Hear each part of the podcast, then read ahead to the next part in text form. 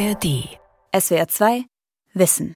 Meine Eltern waren ungeheuer tolerant in Bezug auf Tiere, die ich gehalten habe. Ich habe mich also nicht entblödet, einen Halbaffen zu kaufen, nach Altenberg zu bringen, da war ich 17, noch nicht einmal Matura, und einfach im Haus auszulassen. Der hat 14 Jahre bei uns gelebt. Und also dies nur als Beispiel, wie tolerant meine Eltern waren. Vielleicht wäre alles ganz anders gekommen, hätte Konrad Lorenz nicht mit fünf Jahren die wundersame Reise des kleinen Nils Holgersson mit den Wildgänsen vorgelesen bekommen. Ab diesem Zeitpunkt wollte Konrad keine Eule mehr sein, sondern wechselte zielstrebig zu den Graugänsen.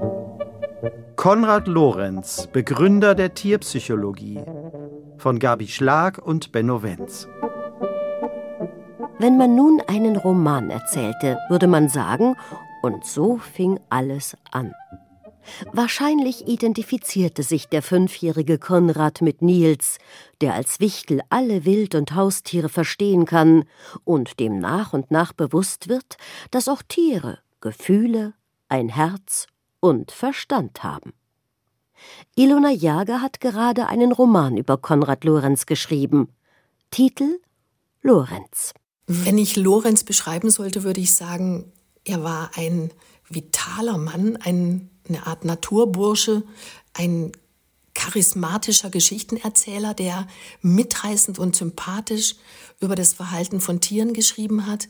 Vielleicht wäre Konrad Lorenz Leben auch anders verlaufen, wenn seine Mutter nicht zwei Entenküken gekauft hätte, eines für den kleinen Konrad und eines für Konrads Spielkameradin und spätere Frau Margarete Gebhardt. Den ganzen Sommer über spielten die beiden Enteneltern ein wunderbares Spiel, in dem schon gleich klar wurde, dass Konrads Ente ihm ständig hinterherlief, die andere Ente aber niemandem folgte, auch der kleinen Margarete nicht. Mit der Zeit verwandelte der angehende Forscher Konrad das Anwesen der Familie Lorenz in einen Freiluftzoo mit Dohlen auf dem Dachboden, Hunden auf dem Rasen und Enten und anderen Vögeln im Gartenteich. Hätte der berühmte Orthopäde Adolf Lorenz von der zukünftigen großen Karriere seines Sohnes Konrad gewusst, so schreibt Ilona Jager in ihrem gerade bei Pieper erschienenen Roman dann hätte vielleicht der berühmte Orthopäde Adolf Lorenz nicht an einer besonders schlimmen Magenreizung leiden müssen. Er hatte nämlich seinen zweitgeborenen Sohn am Brutofen beobachtet und sich immer mehr in seinen Zorn hineingesteigert. Anstatt eine Karriere als Arzt zu machen und endlich Professor der Medizin zu werden, starb der hübsche Kerl, das muss er zugeben, mit seinen 32 Jahren auf Vogeleier. Beim besten Willen kann er nicht erkennen, wozu das gut sein soll, und betont bei jeder Gelegenheit, dass sein eigenes ornithologisches Interesse sich darauf beschränke, Vögel in der Bratpfanne schmoren zu sehen. Eiern beim Rascheln zuzuhören, hält er für eine brotlose Kunst. Der Österreicher Klaus Taschwer ist Soziologe und hat gemeinsam mit Benedikt Vöger eine umfangreiche Biografie von Konrad Lorenz verfasst. Adolf Lorenz, sein Vater, war ein weltberühmter, kann man wirklich sagen, Arzt im deutschsprachigen Raum, der Begründer der Orthopädie. Also er wollte eigentlich Chirurg werden, konnte dann aber nicht chirurgisch tätig sein, weil er ständig infizierte Hände hatte aufgrund der Desinfektionsmittel, mit denen man damals arbeiten musste. Und der hat die sogenannte nichtblutige Chirurgie erfunden. Das heißt, wie man orthopädisch verwachsene Knochen behandelt. Und das machte ihn in kurzer Zeit wirklich unermesslich reich. Kurz vor Konrad Lorenz Geburt war er in den USA, um in Chicago die Tochter eines Fleischbarons zu operieren und also je nach Zeitungsbericht hat er da umgerechnet nach heutigem Wert allein für diese Operation zwei Millionen Euro verdient. Und dieses Geld hat er unter anderem eben dafür eingesetzt, sich eine etwas protzige Villa hinzustellen in Altenberg. Der Orthopäde, auf dessen Grund und Boden nun die ersten 20 Gänseeier bebrütet werden, hat gehofft, die Schwiegertochter Gretel auf seiner Seite zu haben und ist überrascht, wie leicht sie es hinnimmt, dass Konrad seine Stelle als Assistenzarzt am Anatomischen Institut der Universität Wien gekündigt hat und für seine Vögel und Hunde ins berufliche Nichts gesprungen ist. Konrads Frau Margarete studierte ebenfalls Medizin und ermöglichte ihrem Mann zu diesem Zeitpunkt durch ihre berufliche Tätigkeit und ihr Einkommen als Ärztin, dass er sich bis in die frühen 50er Jahre ausschließlich auf seine wissenschaftlichen Studien konzentrieren konnte. Margarete Gretel sieht in Konrad ein größeres Genie als sie selbst und beschließt, ihn zu unterstützen. Aus ihrer Ehe mit Konrad werden später drei Kinder, zwei Töchter und ein Sohn hervorgehen. Auch Ilona Jager findet es in ihrem Roman Lorenz keineswegs erstaunlich, dass Konrad nicht als Arzt arbeiten wollte. Eigentlich kam Konrads Kündigung wenig überraschend. Wenn es nach ihm gegangen wäre, hätte er niemals Medizin studiert. Doch das hatte er gegen den starken Vater nicht durchsetzen können. Nach seinem Doktor in Medizin hatte Konrad unverzüglich neben der Tätigkeit als Assistenzarzt das ersehnte Zoologiestudium angehängt und promovierte zügig mit einer Arbeit über den Vogelflug. Wegen seiner Beobachtungen hatte Konrad sehr früh damit begonnen, die elterliche Villa in eine Art Tierheim umzugestalten. Niemand hatte ihm dabei jemals Steine in den Weg gelegt. Weil er doch sehr engen Kontakt mit diesen Tieren halten konnte Zugleich waren sie aber auch quasi freilebend. Und das ermöglichte ihm schon in den 20er Jahren zunächst einmal anhand von Dohlen völlig neue Einblicke zu erhalten in das Verhalten der Dohlen, wie die als soziale Wesen, als soziale Tiere funktionieren und entdeckte dann auch eben diese Instinkte bei den Tieren, beziehungsweise wodurch sie ausgelöst werden konnten. Doch als Konrad immer älter wird und die Tiere immer mehr und er nun auch noch seinen Job als Assistenzarzt gekündigt hat, in der Hoffnung, die Villa werde als Forschungsstelle anerkannt, stellt sein Vater, der Orthopäde, ihn zur Rede.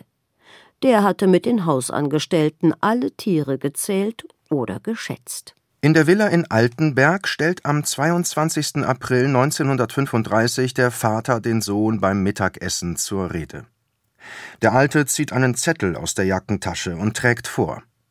15 Seidenreiher, 32 Nachtreiher, drei Rallenreiher, sechs weiße Störche, drei schwarze Störche, sehr viele Stockenten, viele Hochbrutenten, Türkenenten, zwei Brautenten, drei Truthennen, vier Hausgänse, bislang zwei erwachsene Graugänse, deren Bestand gerade um 20 ergänzt wird, zwei Mäusebussarde, ein Wespenbussard, ein Kaiseradler, sieben Kormorane, neun Turmfalken, ungefähr ein Dutzend Goldfasane, eine Mantelmöwe, zwei Flussseeschwalben, zwei große Gelbhauben-Kakadus, ein Amazonas-Papagei, sieben Mönchssittiche, zwanzig Kolkraben, vier Nebelkrähen, eine Rabenkrähe, sieben Elstern, weit über hundert Dohlen, zwei Eichelhäher, zwei Alpendohlen, zwei graue Kardinäle, drei Gimpel. Von den Hunden, dem Makaken und der zahmen Ratte ganz zu schweigen, ebenso von der Neubepflanzung der Beete im Park, die die Enten regelmäßig zerstören. Doch dann schlüpft Martina, die Graugans aus ihrem Ei, und Konrad weiß an diesem Tag, dass er seine Bestimmung gefunden hat. Die Graugans Martina akzeptiert ihn als ihren Gänsevater. Ilona Jäger schildert die neuen Pflichten, die Konrad Lorenz nunmehr entstehen. Er hatte versucht, das Küken Martina einer fetten Hausgans unterzuschieben. So oder so, Lorenz kommt auf seinem Weg zurück zum Haus nicht weit. Püp, püp, Pfeifen des Verlassenseins, wie er diese Töne bald nennen wird, verfolgt ihn. Das Küken kann noch nicht stehen, nur kugelig rennen und erschöpft auf die Fersen fallen. Seine Not ist groß, es stolpert und sein Stimmchen überschlägt sich. Da gibt Lorenz nach, denn die Verzweiflung ist zum Stein erweichen und die Botschaft ist klar. Du bist meine Mutter, und die fette Gans dort hinten ist mir vollkommen fremd. Lorenz nimmt das zitternde Küken in die Hand, trägt es ins Haus und ruft seinem Vater zu Entschuldige bitte, aber ab heute haben wir eine neue Mitbewohnerin. Sie ist herzallerliebst. Konrad tauft sie auf den Namen Martina. Und noch weitere Pflichten werden Lorenz bewusst, wie Ilona Jager zu berichten weiß.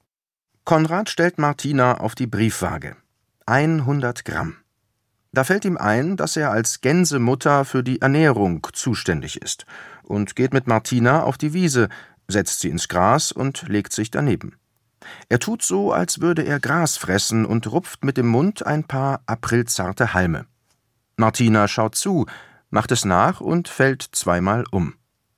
Als Konrads Vater diese Szene von seinem Zimmer aus sieht, zischt er. Der ist endgültig übergeschnappt. In Wahrheit geht der Sohn liegend der Frage nach, was genau am Picken und Rupfen angeboren ist und was erst gelernt werden muss. Nachdem er gemerkt hat, dass er keinen Schritt machen kann, ohne dass das Küken sich allein gelassen fühlt und hinter ihm herkommt, baut Lorenz ein Körbchen zum Umhängen. Darin kann er es überall hin mitnehmen. Vor allem die Treppe hinauf in ihr gemeinsames Schlafzimmer.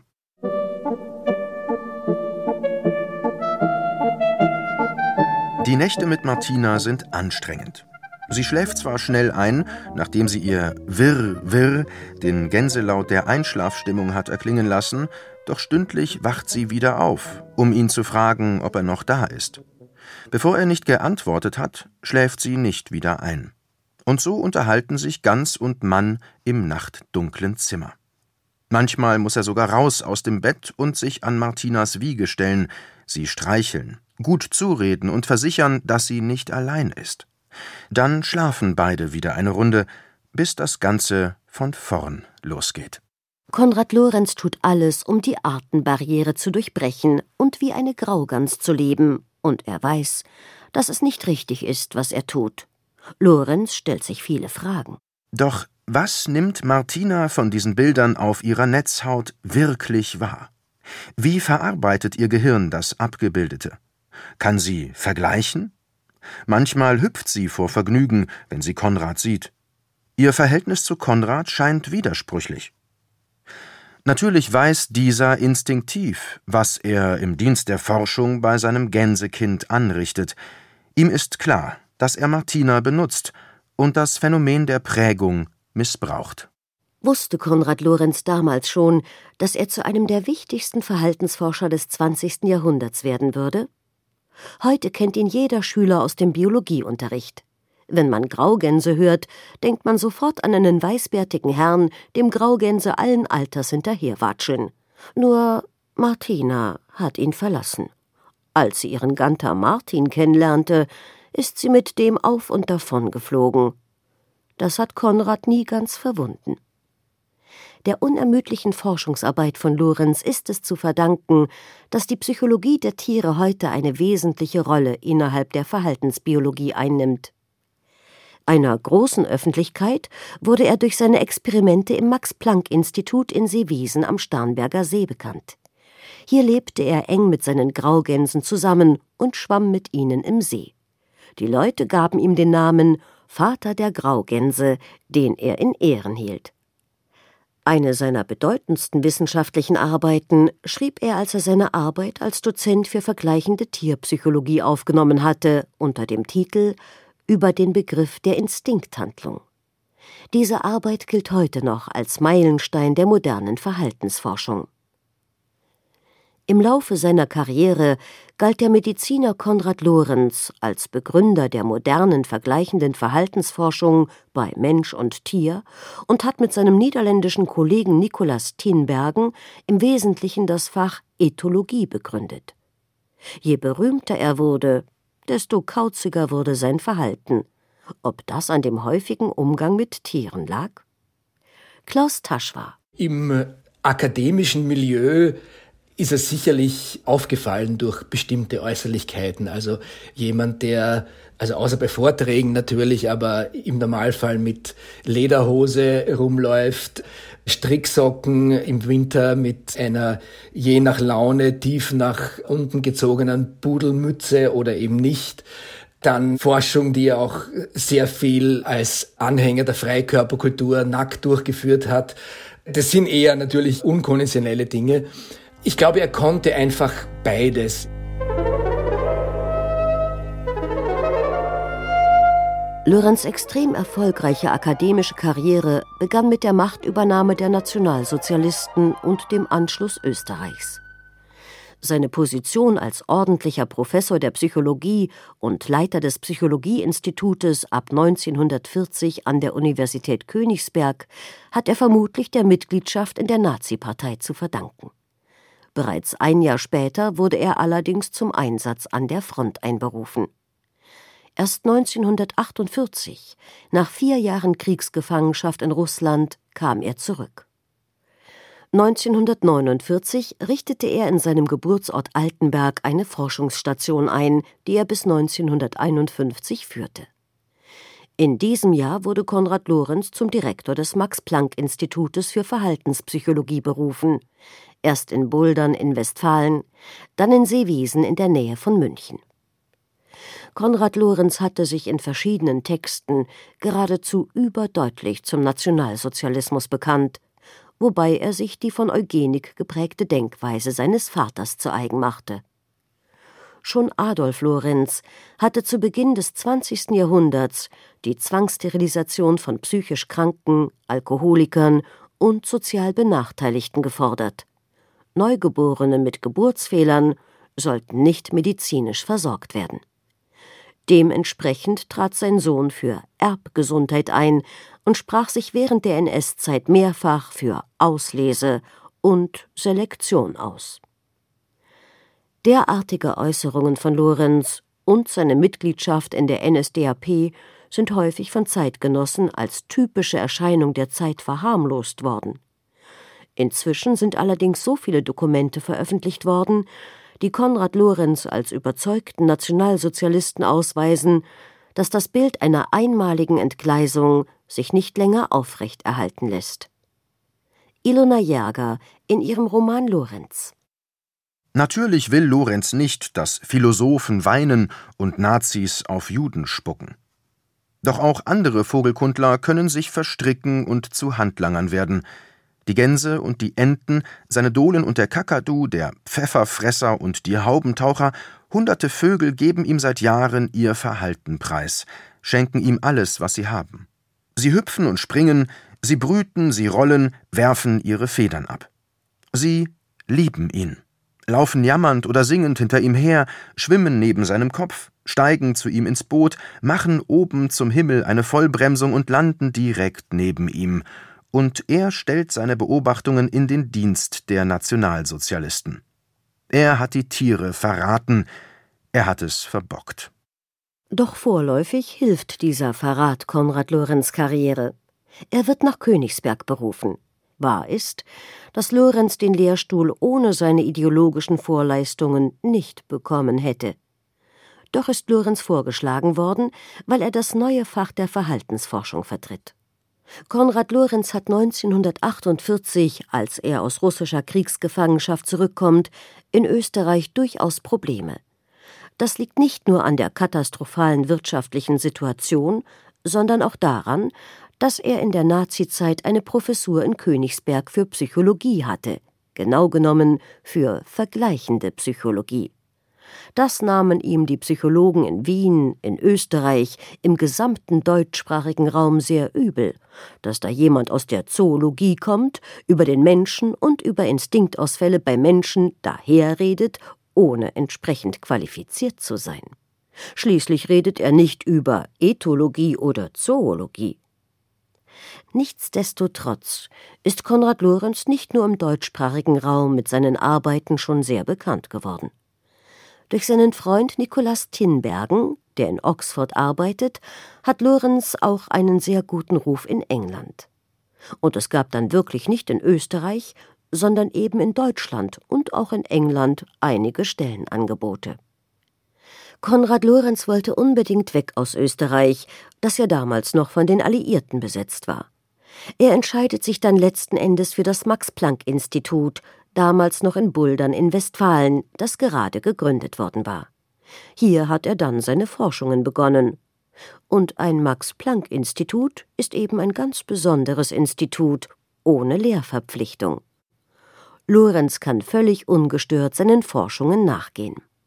Aber ökonomisch geht es Konrad Lorenz so schlecht, dass er sich genötigt sieht, Tierbücher zu schreiben, um Geld zu verdienen. Diese Bücher werden zu Weltbestsellern. So schrieb er 1963 das sogenannte Böse zur Naturgeschichte der Aggression. Und 1964 er redete mit dem Vieh, den Vögeln und den Fischen. Lorenz Erklärung, warum seine Bücher so beliebt sind, ist einfach. Es hat sich inzwischen das Interesse der Menschheit ein bisschen von der Überbewertung der Technik und der Überbewertung von Physik und Chemie abgewendet und die biologischen Wissenschaften sind offenbar interessanter geworden, weil sie uns ja auch viel näher angehen. Konrad Lorenz ist ein Star. Die Leute sind fasziniert, auch von seinen Vorträgen.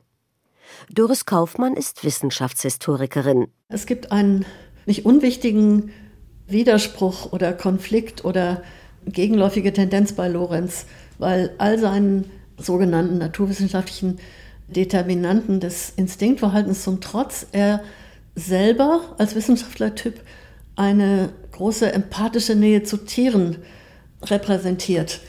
Immer wieder hat er die emotionalen und kognitiven Fähigkeiten der einzelnen Tiere, seiner Untersuchungsobjekte herausgestellt. Die hatten auch Namen und hat diese anrührenden, berührenden kleinen Geschichten in seinen Vorträgen, in seinen Gutachten, auch in seinen populären Büchern. Er redete mit dem Vieh, den Vögeln und den Fischen. Und der Titel ist insofern wichtig, weil die Öffentlichkeit wirklich gedacht hat, der kann mit Tieren reden. Klaus Tasch war. Konrad Lorenz war zweifelsohne zu bestimmten Zeiten, ich würde mal sagen in der zweiten Hälfte des 20. Jahrhunderts, ein Wissenschaftsstar nicht nur in Deutschland und in Österreich, sondern wirklich auch international, also auf Cocktailpartys in New York in den späten 60er Jahren hat man sich über Konrad Lorenz und seine Aggressionstheorie unterhalten. Was sicher auch dazu beigetragen hat, waren seine immens populären Tierbücher, die ebenfalls ihn sehr bekannt gemacht haben, jetzt nicht nur in intellektuellen Kreisen, sondern wirklich für eine breite Bevölkerung. Und er war auch jemand, der es sehr früh verstand, mit modernen Medien gut umzugehen und die wirklich auch einzusetzen. Also er war einer der ersten, der den Film verwendet hat, einerseits für seine wissenschaftliche Arbeit, aber er hat es sehr wohl, sehr bald verstanden, das natürlich auch für öffentliche Auftritte zu nützen. Konrad Lorenz ist einer der ersten Zoologen, die sich intensiv mit der Psychologie der Tiere auseinandersetzen und damit die Ethologie oder Verhaltensbiologie, wie sie heute gelehrt wird, maßgeblich prägten. Auch in Bezug auf den Menschen und die Analyse seiner Verhaltensmuster steuert Konrad Lorenz wertvolle Erkenntnisse bei, die er auch einer breiten Leserschaft verständlich vermitteln kann. Ilona Jager Lorenz hat gleich zwei Bedürfnisse der Nachkriegszeit befriedigt. Einmal, indem er diese sehr unpolitischen Tiergeschichten erzählt hat, was tatsächlich Balsam auf die vielen verletzten Seelen war. Und andererseits hat er in einem seiner berühmtesten Bücher, das sogenannte Böse, den Menschen auch noch erklärt, wo die Kriege herkommen. Denn jeder hatte ja diese Frage nach zwei Weltkriegen mit derartig vielen Millionen von Toten. Und da ist er dem nachgegangen, dass wir in unseren Genen eine angeborene Gewalt haben, dass wir das quasi als Tiere in unserem Erbgut drin verankert haben und sich das ab und zu entlädt. Und die Menschen waren begierig darauf, Erklärungen zu bekommen, warum wir uns immer den Schädel einschlagen. Und das hat er mit seinem Buch gemacht, hat dabei aber, wie er es immer gemacht hat, die Biologie bzw. die Gene vollkommen überbewertet. Lorenz hatte aber auch gezeigt, dass Jungvögel auf akustische und optische Reize ihrer Eltern angewiesen sind, um eine Bindung zu ihnen aufbauen zu können. Und dass tatsächlich auch jedes andere Lebewesen oder Objekt, das solche Reize aussendet, eine Prägung hervorrufen kann. Die Ergebnisse dieser Arbeit zählten zu den frühen Anfängen der vergleichenden Verhaltensforschung und brachten ihm 1973 gemeinsam mit Nikolaus Tinbergen und Karl von Frisch den Nobelpreis für Medizin ein Konrad Lorenz beginnt sich Anfang 1970 immer stärker für Umweltthemen zu interessieren. Er fängt an, sich gegen Atomkraft zu engagieren. Das ist sehr medienwirksam, da Konrad Lorenz wirklich sehr bekannt ist. Er untersucht in seinem Werk die acht Todsünden der zivilisierten Menschheit, acht Vorgänge der Dehumanisierung. Vorgänge, die die Menschheit als Ganzes mit dem Untergang bedrohen. Die Überbevölkerung der Erde, die Verwüstung natürlichen Lebensraums, der Wettlauf des Menschen mit sich selbst im Zugzwang der technologischen Entwicklung, der Wärmetod des Gefühls, der genetische Verfall, das Abreißen der Tradition, die zunehmende Indoktrinierbarkeit und die Aufrüstung mit Kernwaffen. Konrad Lorenz ist mit daran beteiligt, dass sich die Bevölkerung Österreichs im Zuge einer Volksabstimmung des Jahres 1978 mit knapper Mehrheit gegen die Inbetriebnahme des Atomkraftwerks Zwentendorf entscheidet. Ich bin sehr spät darauf gekommen, dass die menschliche Kultur ein lebendes System ist, das in Gefahr geraten kann, krank werden kann. Und das war eigentlich die Folge meiner psychiatrischen Ausbildung. Ist mir plötzlich klar geworden, dass die Menschheit an einem Massenwahn leidet, an dem sie ernstlich zugrunde zu gehen droht. Und wenn Sie mein Lebenswerk vom praktischen, vom pragmatischen Standpunkt her betrachten, ist zweifellos meine Predigt gegen Umweltvernichtung eigentlich natürlich das Wichtigste in meinem Lebenswerk. Bis zu seinem Tod engagiert sich Konrad Lorenz unermüdlich für den Umweltschutz.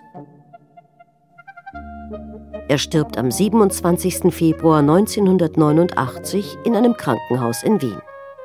Konrad Lorenz ist in St. André Wördern im Familiengrab beigesetzt. SWR 2 Wissen Konrad Lorenz, Begründer der Tierpsychologie. Von Gabi Schlag und Benno Wenz. Sprecherin Ilka Teichmüller, Redaktion Ralf Kölbel, Regie Gabi Schlag. Und hier noch ein Hörtipp. Diese unendliche Dankbarkeit gibt eine innere Ruhe und eine tiefe, tiefe Freude. Wofür sollen wir dankbar sein? Und woher kommt diese Freude? In dem Augenblick, wo ich Sachen dann aufschiebe, werden ja Sachen automatisch bedrohlich, die dann echte Angstgegner sind. Was hilft denn gegen dieses ewige Aufschieben?